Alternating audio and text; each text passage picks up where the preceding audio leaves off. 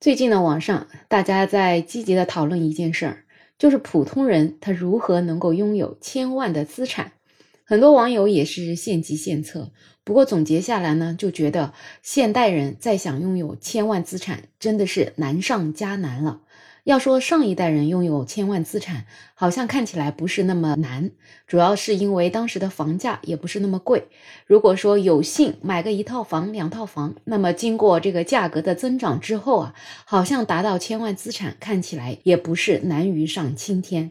但是如今这样的房价摆在面前，第一套房能够买得起的人又有多少呢？所以千万资产离普通人可能真的是越来越远。总结下来，在现代，如果再想能够拥有千万资产，可能得需要你投胎好，或者就是买房早，或者是你有幸嫁了个富豪吧，或者是你买的币买的早，还有一个可能性，要么你就是运气好，买了彩票中奖了。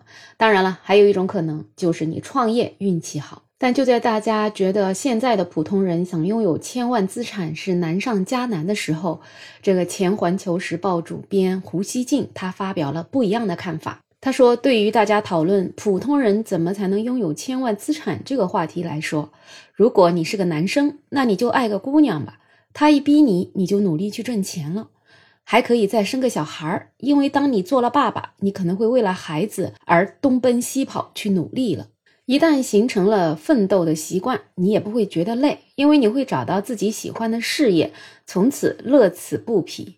另外呢，为你爱的人、为你的孩子奋斗，你会觉得累吗？你看看你的爹妈，为了你攒钱，退休了还接着干，他们觉得累吗？他们有的只是幸福感。胡锡进他就认为，持久的奋斗都是爱和责任感推动的。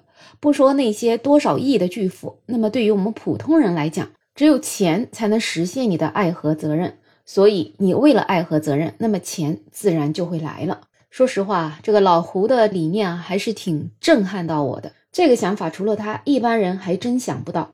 可是他这个想法真的能实现吗？很多网友就说，老胡啊，可能是觉得所有人的工作都跟他一样，是在办公室里当主编啊。每天他的想法确实挺多的，可能也是掌握了流量密码，找到大众的痛点，反着说就行了。反正过几天啊，再正着说一次，反正正话反话都被他说完了。对于他的言论当中指出的父母一代为了我们的奋斗是特别幸福，那么事实是这样吗？还真不一定吧。有很多父母多少次歇斯底里的对自己的孩子说：“我这么辛辛苦苦一辈子累了，都是为了你呀。”所以父母到底从这个累里面获得了多少的幸福感呢？大家自己去体会就好了。说到底，对于他说的这一种，我们的一代人生活都是为了下一代，一代富一代，这其实也是一种 PUA，就是要让大家背负起生孩子的使命来。还有人对于他说的第一句话，假如你是个男生，爱个姑娘吧，他一逼你，你就会去努力挣钱了。对于这个说法，有人就觉得这真是一种恶臭啊！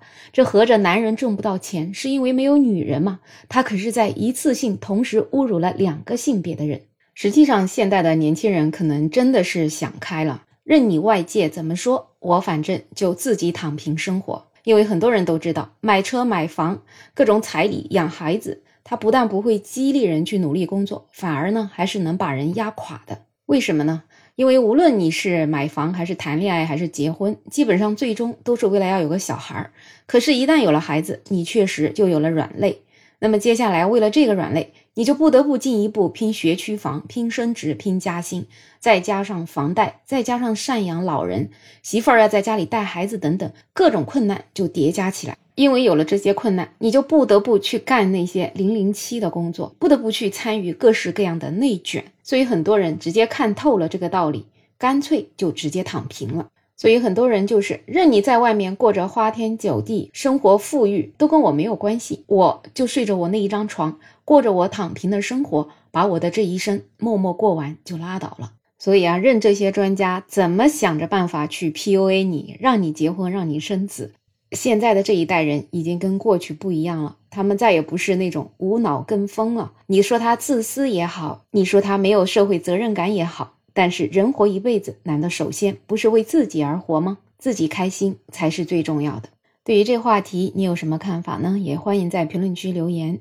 更加欢迎订阅、点赞、收藏我的专辑。没有想法，也期待你可以加入我的听友群，在绿色的软件上搜拼音“没有想法”，再加上二零二零。我是梅乐，我们下期再见。